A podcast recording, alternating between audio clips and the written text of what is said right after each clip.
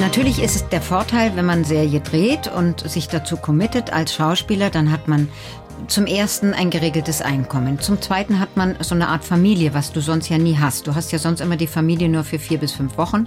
Und dennoch bin ich halt wahrscheinlich jemand, der immer was Neues mal sucht oder braucht. Und nach 20 Jahren war Schluss und ich habe gesagt, super, jetzt fahre ich nach Italien und suche mir mein Häuschen. Die blaue Couch, der preisgekrönte Radiotalk. Einer unserer Bayern 1 Premium Podcasts.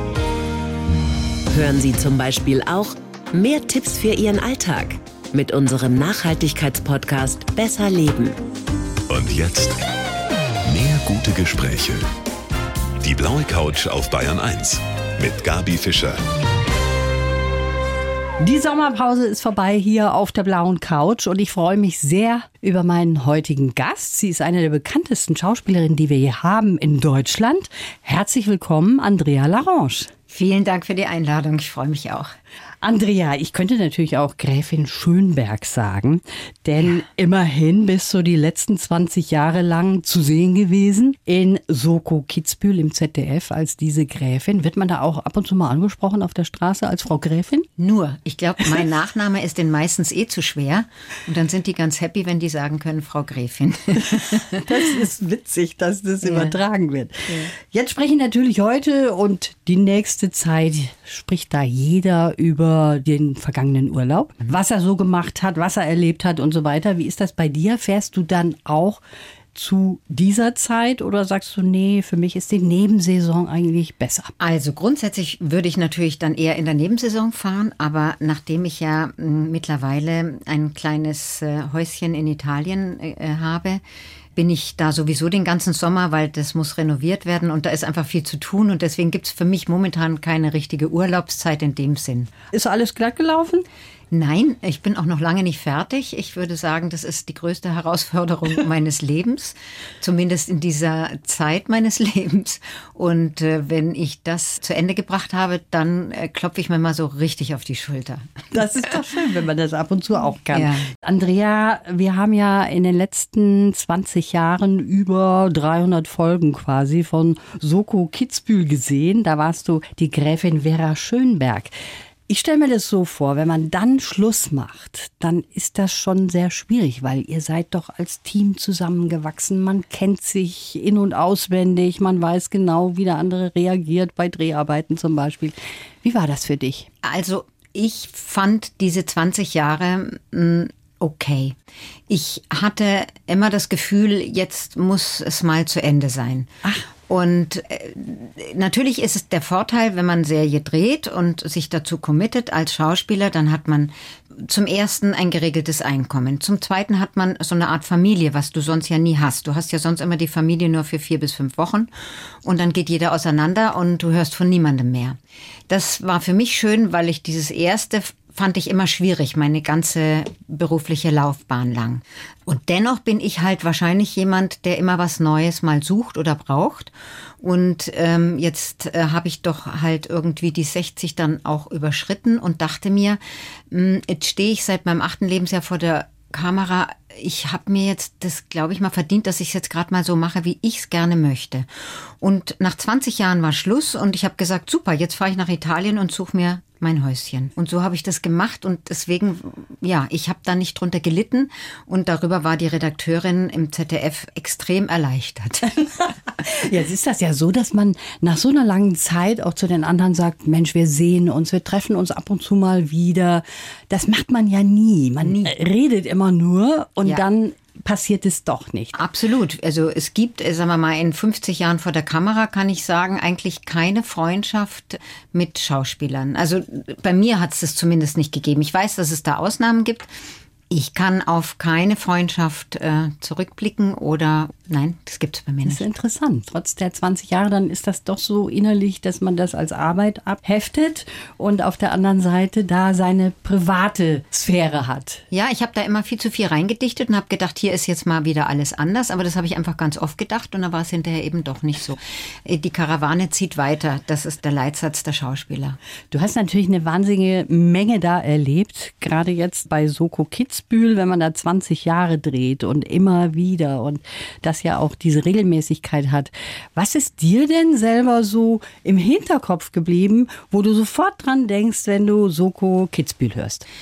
Ich denke an die vielen grandiosen Schauspieler, die alle durch unsere Serie marschiert sind. Vor 20 Jahren hat man ja auch noch nicht so gespart. Und da waren von Rolf Hoppe über Obonia bis ich weiß nicht was. Es war wirklich die Haute Volée von mhm. Deutschland und von Österreich bei uns zu Gast. Und das ist eines der schönsten Dinge, die ich da mitgenommen habe. Worum ich dich so ein bisschen immer beneidet habe, muss ich ehrlich zugeben, das sind deine Oldtimer, in die du da immer gestiegen bist. Du bist ja ah. mit so vielen tollen Oldtimern gefahren. Ist das für dich privat auch so eine Leidenschaft oder? Überhaupt nicht. Ich stehe auch nicht auf Altbauwohnungen. aber das ist halt so Einstellungssache. Natürlich war das toll, mit den Autos zu fahren, aber es ist auch ganz schön anstrengend, weil die haben ja meistens noch keine Servolenkung gehabt. Und wenn das dann heißt, bitte wieder auf Anfang fahren und äh, rückwärts rückwärts und dann nochmal bis hierher fahren und du musst aber genau hier reinparken und fahr schneller an, bitte. Und das sind alles Sachen, die man mit Oldtimer nicht so wahnsinnig gut machen kann. Mhm. Und wenn ich da fünf, sechs Mal hin und zurück gefahren bin und gekurbelt habe und wieder eingeparkt habe, dann war mein Workout für den Tag schon erledigt, sozusagen. Tatsächlich, kräftemäßig. So, so ist das. Ja, ja. Du bist eigentlich eine Frau, die ganz gerne schnell fährt, oder? Ja, das, ja. Wollen wir das dir verraten? Ich stehe dazu, ich bin ja jetzt alt genug. Da kann man auch zu seinen Fehlern stehen oder zu seinen Leidenschaften oder Schwächen oder wie auch immer man das bezeichnen mag. Mir hat Autofahren immer irre viel Spaß gemacht. Ich habe früher auch drüber nachgedacht, Rennen zu fahren. Ah. Aber das hat sich natürlich nicht ergeben. Und bist du gelassen am Steuer oder bist du da so ein bisschen wie ich, dass Nein. du dann auch unter die Decke gehen kannst? Ich mecker ununterbrochen wie verrückt, weil mir alles nicht schnell genug geht. Einer meiner schlimmsten Eigenschaften ist, dass ich so ungeduldig bin. Und ja, und das ist beim Autofahren natürlich ganz schlecht, jetzt wo der Verkehr so zugenommen hat. Also ja, da lerne ich meine Lektionen. Aber ich werde langsam ruhiger. Okay, gilt auch für mich, Andrea. Du bist offiziell jetzt Rentnerin, so kann man das sagen, oder? Noch nicht ganz, also im nächsten April. Im da, nächsten da fließt dann die Rente. Ich kriege allerdings schon eine kleine Rente aus Österreich. Die sind da ein bisschen schneller. Mit ah. 60 kriegt man da Rente und zwar 14 Mal im Jahr plus Urlaubsgeld. da denke ich immer, schade, da könnten sich die Deutschen vielleicht meine Scheibe abschneiden. Ja, das klingt doch gut. Du hast hauptsächlich die Schauspielerei gemacht und nebenbei eigentlich kommt man dazu gar nichts. Und jetzt hast du eben dieses Haus in Italien. Jetzt erzähl mal, was hast du denn damit vor mit diesem Haus? Man weiß ja, glaube ich, wenn man ein bisschen über mich gelesen hat, dass ich eine Ausbildung in Ayurveda habe. Und nach wie vor faszinieren mich eben verschiedene Methoden. Da gibt es ja unglaublich viel von Bioresonanz über Heilkräuter und Heilkräuter. Das ist jetzt das, was mhm. mich so besonders interessiert. Und ich denke, wir steuern auf eine Zeit zu, wo wir mehr Selbstverantwortung übernehmen müssen, auch für die eigene Gesundheit, fürs eigene Wohlbefinden. Und da ist es mir wichtig, altes Wissen wieder hochzuholen, zu kultivieren und weiterzugeben. Ich denke, da sind wir Älteren in der Pflicht. Mhm. Das ist eigentlich eine sehr schöne Idee, finde ich. Und Kräuter, das ist ja was, wo viele jetzt wieder zurückschauen und sagen, Mensch, diese Kräuter, die vor der Tür sind quasi, die sollten wir auch nutzen. Mhm. Du willst also dort auch einen Kräutergarten in Italien anlegen? Auf ne? alle Fälle. Das ist das Spannendste, was es gibt, weil der Mensch bei uns hat ja nur so Wohlstandszipperlein mhm. oft, ja. Und dann weiß man immer gar nicht, womit das zusammenhängt. Und dann gehst du zum Arzt und kriegst irgendwelche Pillen. Und es geht ja eigentlich auch alles viel gesünder und viel einfacher wenn man sich ein bisschen auskennen würde. Und das habe ich eben sehr bewundert von einigen Frauen, die ich getroffen habe, die das eben wissen und können. Und da habe ich gedacht, das möchte ich auch. Und dafür habe ich jetzt Zeit. Bevor wir da jetzt noch drüber weitersprechen, Andrea, habe ich hier einen Lebenslauf, den kriegt jeder von uns. Und ich hätte gern, dass du den vorliest. Ich heiße Andrea Larange und genieße mein Leben mit allen Facetten. Als Spross einer Künstlerfamilie habe ich schon als Kind vor der Kamera gestanden. Die Zeit war nicht immer einfach, aber die Leidenschaft für Spielen hat mich nicht losgelassen. Ich bin dankbar für die vielen Rollen, die tollen Begegnungen und Reisen, die mir mein Beruf ermöglicht hat. Die 20 Jahre mit Soko Kitzbühel waren eine tolle Zeit, aber jetzt freue ich mich auf ein neues Leben am Wasser. Ich genieße das italienische Lebensgefühl und weiß mittlerweile, dass es immer kommt, wie es kommen soll. Der Vorteil am Älterwerden? Ich fühle mich so frei wie nie und habe kein schlechtes Gewissen mehr wenn ich mich um mich selbst kümmere. Wunderbar. Dann muss ich noch mal drauf zurückkommen. Mit acht Jahren hast du das erste Mal vor der Kamera gestanden. Das ist natürlich wahnsinnig früh, weil du das selber wolltest. Meine Großmutter war Schauspielerin und hat eine Kindermanagerin mit nach Hause gebracht und die hat äh, eigentlich nur einen Satz gesagt und dann war es geschehen. Die hat gesagt, willst du dir ein bisschen Taschengeld verdienen? Und da ich halt auch immer so ein bisschen freches Kind war und keine Probleme hatte, irgendwie was vorzusingen oder so, äh, hat das eigentlich auch ganz gut geklappt und ging eigentlich relativ schnell, dass ich dann auch immer wieder gut beschäftigt war mhm. von Anfang an. Du stammst aus einer Künstlerfamilie, da musste eigentlich das auf das auch hinauslaufen. Du selber sagst deine Kindheit in drei Worten, drehen, synchron, Schule. Ja. Das waren die Hauptthemen? War schon sehr anstrengend. Aber damals war das Geld knapp. Mein Vater, als, er, als ich noch sehr klein war, hat ja auch nur, war Kameraassistent. Da hat man damals einfach nicht so viel verdient. Und da war man einfach irgendwie happy, dass ich was dazu verdient habe. Mhm. Und es hat ja auch Spaß gemacht, aber das hat man dann irgendwann nicht mehr so kontrollieren können und dann wurde das immer mehr. Naja, so ist es halt. Das hat sich dann ein bisschen verselbstständigt und ich denke oft daran, dass ich äh, abends aus dem Synchronstudio heimkam und dann in die heiße Badewanne gesteckt wurde von meiner Mutter, weil ich Bauchweh hatte und dann hat man halt geschlafen. Aber gut, äh, ich will jetzt nicht jammern, weil es hat mir ja später, sagen wir mal, geholfen, dass ich mich um nichts kümmern musste. Ich wusste halt immer, was ich mache mhm. oder was ich machen will. Mhm. Mit zwölf hast du aber da schon so ein bisschen ausgepowert dich gefühlt, oder? Ja, mit zwölf, da kommt man in die Pubertät. Da mhm. ist man dann auch ein bisschen mm, durcheinander und da habe ich gerade Pippi Langstrumpf synchronisiert. Und dann haben sie mich so ein bisschen gezwiebelt. Da musste zum Ende der Kinofilme mussten noch irgendwelche Lieder aufgenommen werden. Und dann habe ich irgendwann einen Weinkrampf gekriegt und habe zu meiner Mutter gesagt, jetzt will ich nicht mehr. Und dann hat sie auch gesagt, okay, dann machen wir jetzt mal Schluss und dann halt nicht mehr. Und dann habe ich ein Jahr Pause gemacht und dann hat es mich halt doch wieder gezwickt und dann ging es halt doch wieder von vorne los. Mhm. Das war doch irgendwie der Wunsch des Lebens, dann auch sowas zu machen. Mit 19 hast du schon mit Ingmar Bergmann zusammengearbeitet, mhm. diesem großartigen Regisseur. War dir das überhaupt selber so bewusst, dass das so ein toller Typ ist? Ja, ja, klar. Und Liv Ullmann war ja damals sehr bekannt schon mhm. und die hatte gerade ihr Buch rausgebracht, was sie uns dann auch signiert geschenkt hat. Da saß ja immer bei uns in der Garderobe. Der war zu langweilig, die wollte auch nicht Star sein in Anführungsstrichen. Und ähm, die konnte gut zuhören und die hat uns alle ausgefragt, was so mit uns los ist. Und das fand ich als 19-Jährige natürlich großartig. Und auch Ingmar Bergmann war furchtbar nett und ruhig und lieb und nix rumschreien und fordern so wie wir in den 70er Jahren von, von Fassbinder oder was weiß ich mhm. gewöhnt waren. Also das war eine völlig andere und ruhige und sehr liebevolle Arbeit mit den Amis. Und ja, es hat mich natürlich fasziniert. David Carradine war was, war wieder eine andere Nummer. Der war, glaube ich, ständig irgendwie on drugs oder was. hat alle an Busen gefasst und hat sich furchtbar aufgeführt und alle Frauen äh, sind immer geflüchtet, wenn der daherkam. Das war ein bisschen was anderes, aber wäre heute nicht mehr möglich. Ne? Nee, heute wäre MeToo. Ja, genau. Du hast selber gesagt, du bist als Kind so um die 20 Mal umgezogen. Ja, bestimmt. Wie kann man da überhaupt ein bisschen Wurzeln auch schlagen?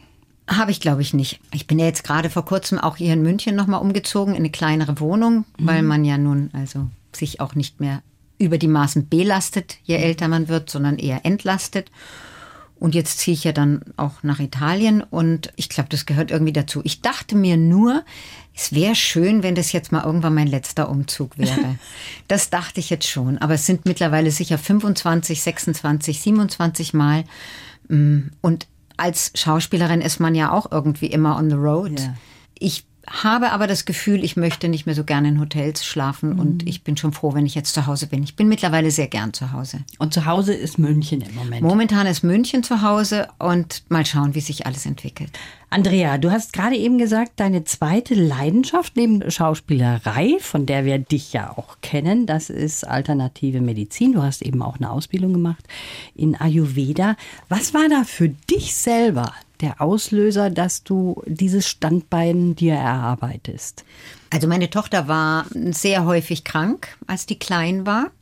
Und da habe ich angefangen, mich dafür zu interessieren. Ich hatte damals dann auch schon Asthma und ich weiß nicht alles. Und dann habe ich während eines Urlaubs habe ich eine Massage gebucht, eine Ayurveda-Massage. Und zwar eine Synchronmassage. Und danach bin ich einen halben Tag auf Wolken gegangen. Und dann habe ich gedacht, was ist das? Warum fühlst du dich nach einer Massage so gut? Das möchte ich genauer wissen. Und dann habe ich mich halt erkundigt. Und dann habe ich diese Ausbildung gemacht, bin auf Öle gestoßen. Und dann hat mich das fasziniert. Und ja, so ging es dann immer weiter. Mhm. Ayurveda, wie kann man das übersetzen? Ayus äh, ist die Lehre und Veda ist das Leben. So wird das also ganzheitlich gesehen. Ganz genau. Und das ist, glaube ich, das ja, ja. große Geheimnis auch davon. Ja, naja, das ist Ernährung, Bewegung, Ölanwendung. Und die Ernährung, die wir ja hier in Deutschland viel zu sehr vernachlässigt haben, also sonst dürfte es eigentlich gar keine Tiefkühlpizzen mehr geben. Wir haben einfach vergessen, dass das, was wir essen, uns ausmacht. Genau wie ein guter Motor einfach auch ein gutes Öl oder ein Benzin braucht, um lange zu halten. So ist es mit uns Menschen auch. Und es ist auch so eine Herausforderung, eben an gutes Essen und Trinken zu kommen. Und die Öle spielen dabei eine große Rolle wegen den Fettsäuren und so weiter. Und wenn du zu wenig davon hast, dann löst es Entzündungen im Körper aus und, und, und. Auch die Gewürze spielen eben eine große Rolle. Der Inder oder auch ein Singalese, also die Bevölkerung von Sri Lanka, die wissen genau, was sie essen müssen, wenn es ihnen so oder so oder so geht. Mhm. Und das hat mich auch so extrem fasziniert. Das haben unsere Großmütter auch gewusst. Warum hat man den Senf zur Wurst? Weil der Senf basisch ist und die Wurst fettig. Nur als ein Beispiel. Das meine ich eben auch alles mit altem Wissen, mhm. dass das wieder so ein bisschen automatischer wird alles. Das wäre mir ein Anliegen. Andrea, wir haben ja eine wunderbare Rubrik auf der blauen Couch, die nennt sich das Geständnis. Ich möchte das ganz gerne mit dir auch machen. Das bedeutet, ich beginne einen Satz mhm. und du führst den fort. Gut. Mir kommen jedes Mal die Tränen, wenn ich eine Romanze sehe. Bist du so nah am Wasser gebaut? Furchtbar nah. Also ins Kino gehen und sich Kino was anschauen. Gehen, heulen. Taschentuch dabei haben, wenn ja, man mit Andrea genau. Larange geht. Wenn ich einen fetzen Rausch habe, dann? Das schaffe ich heute gar nicht mehr, weil es mir schlecht wird und ich vorher, glaube ich, einschlafe. Das letzte Mal geschwindelt habe ich. Äh, Gerade eben. Nee, nee, stimmt gar nicht. am liebsten mag ich an mir, dass ich durchhalte, dass ich nicht aufgebe. Bist du so eine Kämpfernatur? Ja, bin ich. Ist manchmal schwierig, aber es bringt einen eben auch dann ein Eck weiter, wo es dann plötzlich wieder ganz schön ist. Und das bringt auch so ein bisschen mit sich, dass du mutig bist bei manchen Entscheidungen? Mutig ist vielleicht zu viel gesagt. Das sagen immer alle zu mir. Ich mhm. glaube, äh, ich habe mir meine Naivität erhalten. Ich weiß manchmal gar nicht, auf was ich mich einlasse. Stichwort Italien und umbauen, ein Haus umbauen.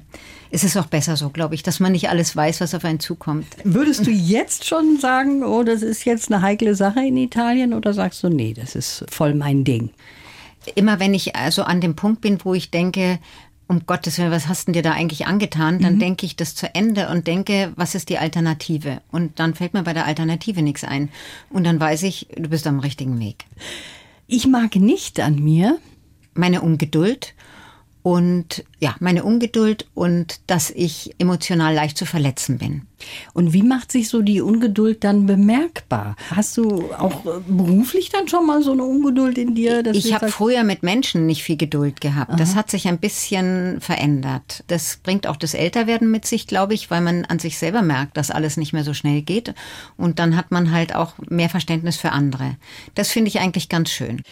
Ich habe mich fürchterlich geschämt als ich finde Schämen irgendwie ganz furchtbar. Also ich finde, wir müssen uns, glaube ich, nicht schämen, außer wir machen was wirklich Schlimmes und stehlen jemanden etwas, der Hunger hat. Aber mhm. wenn man solche Sachen nicht macht, finde ich, gibt es eigentlich wenig, wofür man sich schämen sollte. Ist dir schon mal sowas passiert, dass du zum Beispiel einen Text vergessen hast oder sowas, wo du gesagt hast, oh Gott, jetzt warten alle auf mich und ich stehe hier? Das stimmt. Das ist richtig. Also da hat man dann ein blödes Gefühl. Da schämt man sich vielleicht wirklich. Ja. Da hat man so ein Gefühl, das kann sein, wenn man so ein schwarzes Loch hat und diesen Satz einfach nicht rausbringt. Das passiert einem drei, vier, fünf Mal in der gesamten Schauspielkarriere, dass du stehst und kriegst diesen Satz nicht über die Lippen. Da schämt man sich. Das ist richtig. Danke für die Hilfe. ja. Aber du bist generell jemand, der keine Probleme hat, Texte zu lernen?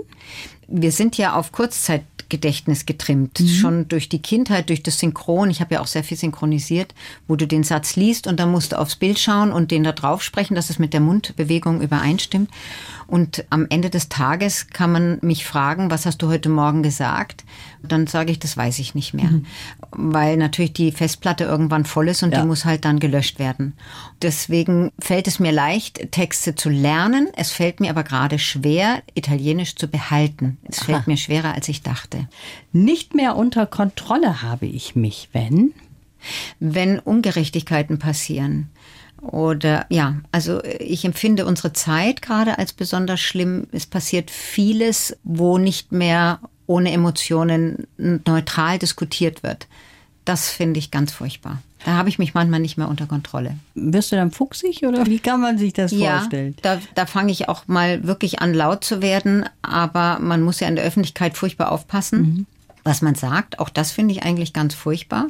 Ich fand den Shitstorm auf Elke Heidenreich ganz schrecklich, als sie übers Gendern gesprochen hat. Ich kann nur sagen, ich schließe mich ihr an. Ich habe da auch keine Angst mehr.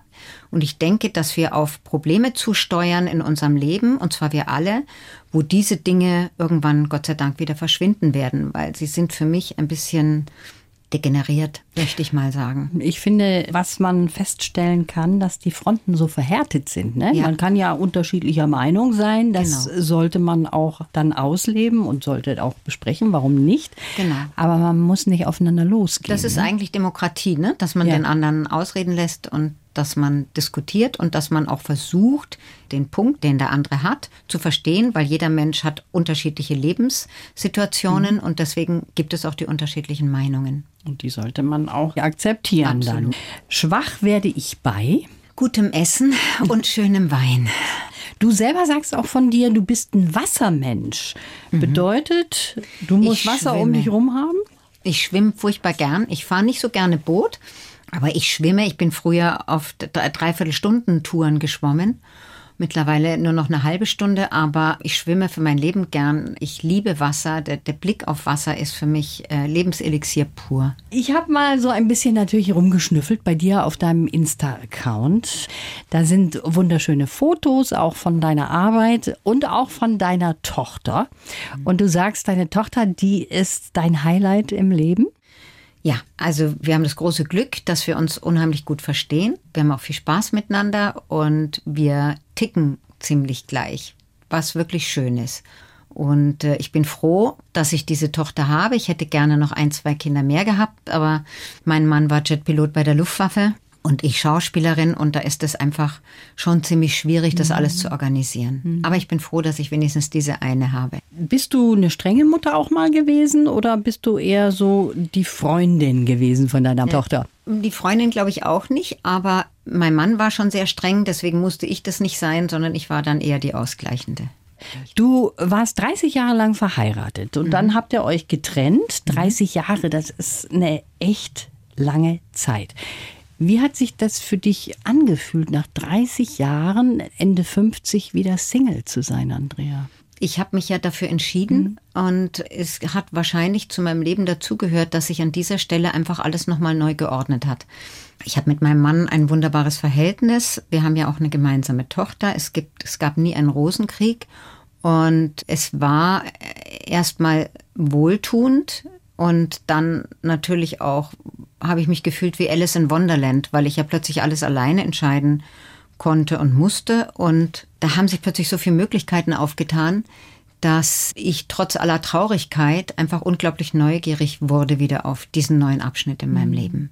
Da ja. gibt es so viele Dinge, die man dann eben so alleine machen muss. Mhm. Und auch wenn man das so wollte, so ein bisschen Mut gehört da auch dazu, zu sagen, jetzt ist Schluss. Bei mir ist es immer so, dass ich eines Morgens aufwache und sage, so jetzt geht's nicht mehr, jetzt muss ich was ändern. Dann, dann ja? braucht man gar keinen Mut mehr dazu. Okay. Und dann sucht man sich natürlich viele verschiedene Möglichkeiten, mit der Situation umzugehen. Also ich bin damals ähm, zu Schamanen gegangen zum Beispiel und, und weil ich versucht habe herauszufinden, weshalb das so passiert ist nach so langer Zeit natürlich. Es ist ja nicht so, dass man das einfach so wegsteckt. Mhm.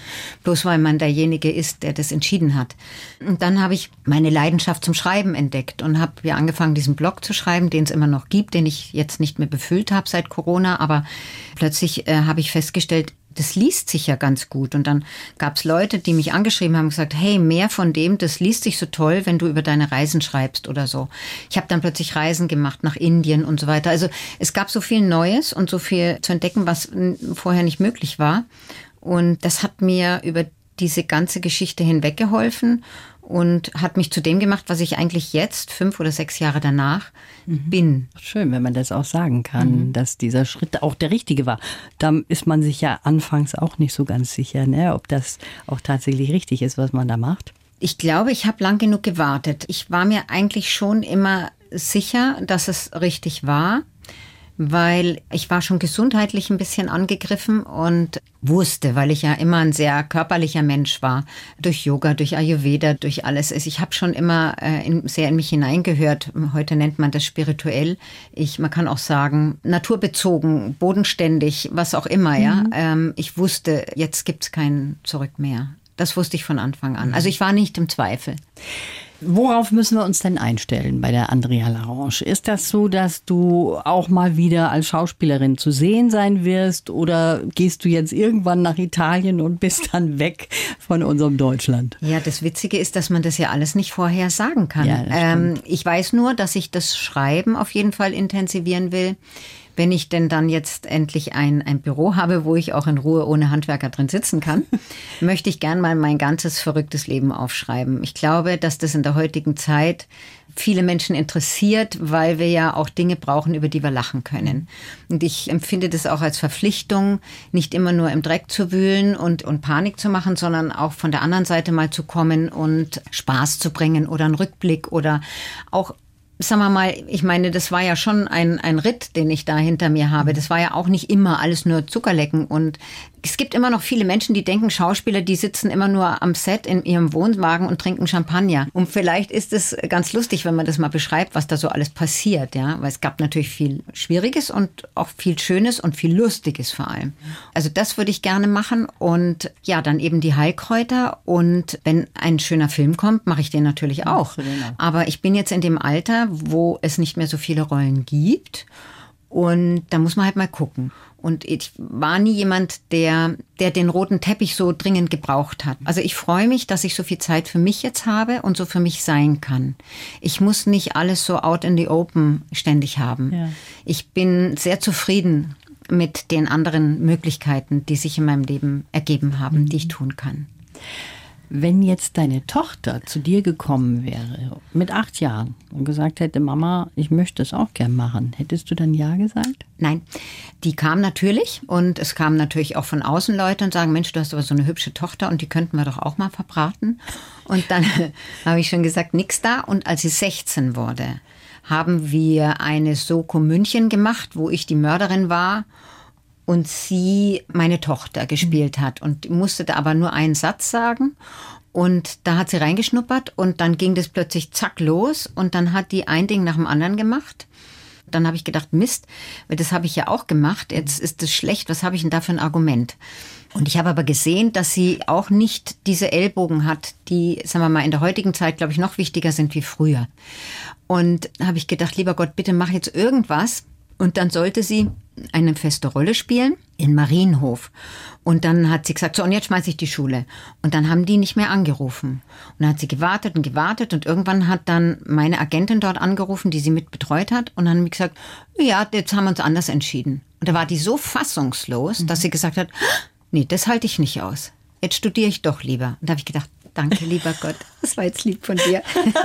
Hat sich von selber geregelt. Ja, früh genug. Andrea, das war es auch schon. Das war sehr schön, dass du heute hier warst. Ich wünsche dir alles Gute, insbesondere für Italien und Vielen bin Dank. gespannt, wie das weitergeht bei dir. Ich auch. Vielen Dank, dass ich hier sein durfte. Es war sehr schön.